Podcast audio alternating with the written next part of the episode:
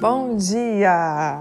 Hoje nós vamos ler em Juízes, capítulo 7, verso 6, que diz assim: O número dos que lamberam a água, levando-a com as mãos à boca, foi de trezentos homens. Todos os demais se ajoelharam para beber. Aqui nós sabemos que é, foi uma guerra, em meio a uma guerra, em meio a um povo oprimido, que o povo de Israel estava oprimido, né? Nesse momento, eles estavam sofrendo nas mãos do, dos midianitas. Né? E eles tinham que se esconder nas cavernas, nas montanhas, esconder o seu gado, esconder é, os seus alimentos, se eles não quisessem ser roubados, porque o, o povo, os midianitas, os amalequitas, eles destruíam todas as suas plantações, o seu gado, as suas ovelhas, nada sobrava. Né? Por isso a Bíblia diz que o povo de Israel empobreceu muito nesse tempo e clamaram a Deus por socorro. Né? E nós vemos que eles só passaram por isso porque eles se afastavam do Senhor. E muitas vezes o povo se afasta de Deus, né? As pessoas se afastam de Deus e coloca a culpa em Deus, ah, porque Deus fez isso, porque Deus trouxe isso, porque Deus me castigou. E não é verdade, né? O povo é que escolhe o caminho, o caminho de perdição. E o caminho de perdição, ele tem as suas consequências, né? São consequências das suas próprias escolhas. Então, quando nós estamos longe de Deus, né? A Bíblia mesmo é clara: o salário do pecado é a morte. Então, quando nós estamos em uma vida de pecado, aquilo vai atrair morte para a nossa vida, né? Morte em todos os aspectos. Então, nós precisamos todos os dias fazer as escolhas certas, andar no caminho do Senhor, né? Querer mais e mais da palavra dele, obedecer os seus mandamentos e buscar a ele para que a nossa vida tudo vá bem, né? Ele tem prazer em nos abençoar. A Bíblia diz que ele preparou o melhor dessa terra para os filhos dele, para aqueles que seguem e servem a ele, o amam, né? Então nós queremos ser esse povo. E Deus chama nesse tempo Gideão estava aqui, estava malhando trigo no lagar. O lagar era um tanque de prensar uvas. E ele estava ali porque ele realmente estava escondido dos midianitas, né, com medo. O povo vivia o tempo todo com medo é, por conta desse povo que vinha e destruía tudo. E aí Deus chama Gideão e Gideão vai sobre uma palavra do Senhor. Ele pede vários sinais de que o Senhor, se o Senhor estava com ele, se realmente era para ele fazer aquilo, se era o Senhor que estava falando com ele. Gideão naquele momento estava com medo por conta de tudo que estava acontecendo, aquele trouxe medo dentro do coração dele. Mas o Senhor, que é misericordioso, bondoso, foi dando sinais para Gideão dizendo: "Eu estou com você, vá porque eu quero libertar o meu povo". E Gideão reúne os homens ali de Israel né, e reúne 32 mil homens. Só que o exército inimigo tinha 135 mil homens. Era um exército muito numeroso. A Bíblia diz que era como uma areia, né? A areia da praia. Era muitos homens, muitos homens. E, e então Gideão reúne 32 mil homens. Mas quando o Senhor vai falar com ele, fala para ele: Olha, Gideão, desses 32 mil homens tem muito homem. Fala para aqueles que estão com medo ir embora. Porque se eu der a vitória para vocês, eles vão pensar que foi na força das mãos deles.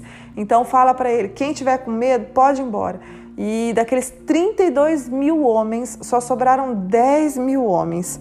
E Deus faz mais uma prova, pede para Gideão colocar eles diante, na beira do rio, né? E aquele que bebe água se ajoelhando, como se fosse um cachorro bebendo água ali no rio, é, separa eles de um lado. Os que levarem a água até a boca, separa do outro lado. E dessa nessa provinha que eles fizeram ali, somente restaram 300 homens. Aqueles que levavam a água até a boca foram esses que o Senhor escolheu. E esses 300 homens para lutar com um exército de 135 mil. Gente, isso é loucura. A gente pode olhar e pode dizer assim, jamais vai vencer. Como 300 homens vencer um exército de 135 mil homens? É, não cabe na nossa mente, né? na nossa pequenez. Não cabe isso dentro da nossa mente. Mas foi isso que aconteceu. Gideão vence os midianitas, um exército de 135 mil homens. Ele vence com apenas 300 homens. A Bíblia diz que quando eles chegaram, o exército se apavorou e uns começaram a lutar com, contra os outros, começaram a matar um ao outro de tão atordoados que eles estavam. Outros fugiram, fugiam gritando com muito medo. Né? O Senhor trouxe grande pavor àquele exército inimigo. E é interessante notar que Deus ele opera através das nossas fraquezas, melhor do que através dos nossos pontos fortes, né? Porque a glória é totalmente dele. E se nós dependemos demais de nós mesmas e da nossa própria força, Deus não pode operar. Né? Nós precisamos estar em uma posição de dependência total do Senhor, sabendo que é Ele que vai fazer. Né? Não é através da nossa capacidade, das nossas mãos, mas é o Senhor quem vai fazer. Né? Sem orgulho, sem soberba, mas em uma situação realmente de humildade, de dependência total do Senhor.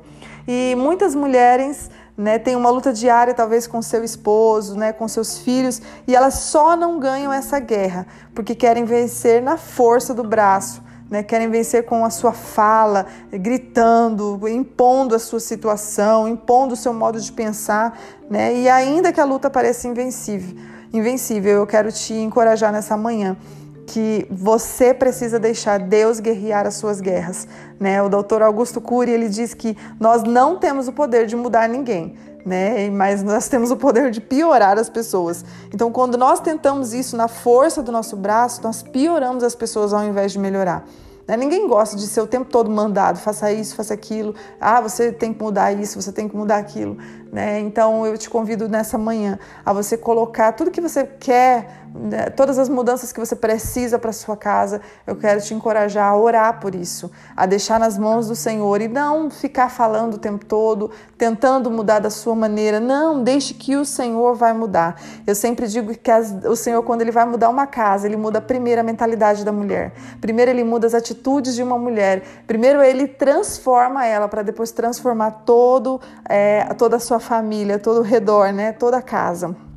Então, a maioria das guerras nós vamos vencer calada, em silêncio, contando só para Jesus, né? E lá na frente nós vamos dar glória somente a Deus, porque sabemos que não fomos nós, não foi nós que mudamos, mas foi o poder dele que mudou o nosso casamento, que mudou os nossos filhos, né? Que tirou toda a rebeldia, toda a desobediência do nosso lar. Então, mude primeiro você e entenda que você não pode mudar, você não pode, não tem o poder de mudar, mas o Senhor tem o poder de transformar o ambiente que você vive. Então, entrega tudo aquilo que você vê que é necessário, talvez são princípios bíblicos que você quer colocar dentro da sua casa, vai aos pouquinhos colocando, não force, né? Não é no grito, não é na raiva, não é na contenda, não é na briga que nós vamos vencer, mas aquilo que somente o Senhor pode fazer, nós precisamos reconhecer que essa guerra é Ele quem vai lutar. Então nós entregamos todas as nossas armas diante dele e sabemos que as armas dele é melhor e confiamos que Ele vai fazer e nós dependemos somente dele porque é através dele que vai vir a vitória. Amém? Vamos orar? Senhor, nós te agradecemos por esta manhã maravilhosa. Te louvamos, Senhor, por cada mulher que está a ouvir esse devocional. Pai, nós entregamos todas as nossas armas, Pai, toda a nossa maneira de pensar. Transforma a nossa mente, Pai. Traz uma metanoia diante da nossa mente, uma transformação, Pai. Nós queremos pensar como o Senhor pensa. Nos ajuda a ficar calada, Pai, mas às vezes queremos falar, queremos ganhar no grito. Nos ajuda a nos calarmos, nos ajuda a entregar para Ti, nos ajuda a confiar em Ti, a depender somente de Ti, Pai. Entra no nosso nosso lar muda, traz uma transformação divina, Pai, porque queremos te louvar, te engrandecer através das nossas vidas e através da nossa família. Que a nossa casa seja uma casa de paz. Nós entregamos diante de Ti toda a situação que precisa ser mudada, Pai. Guerreie as nossas guerras. É o que te pedimos em nome de Jesus. Amém. Assim como Gideão Talvez olhando para aqueles 300 homens, né, o Senhor teve que sempre dar sinais para ele de que ele iria vencer. Talvez o medo, né, nos depara, essa guerra eu não vou vencer, essa guerra já está perdida. Quanto tempo já acontece isso dentro da minha casa? Eu não vou vencer. Não pense assim. Pense que o Senhor está guerreando e ainda como algo impossível, como Gideão com 300 venceu um exército de 135 mil, então não existe nada impossível para o nosso Deus. Entregue diante das mãos dele e Ele vai te dar força, sabedoria e eu tenho certeza que você vai ganhar essa guerra. Deus te abençoe.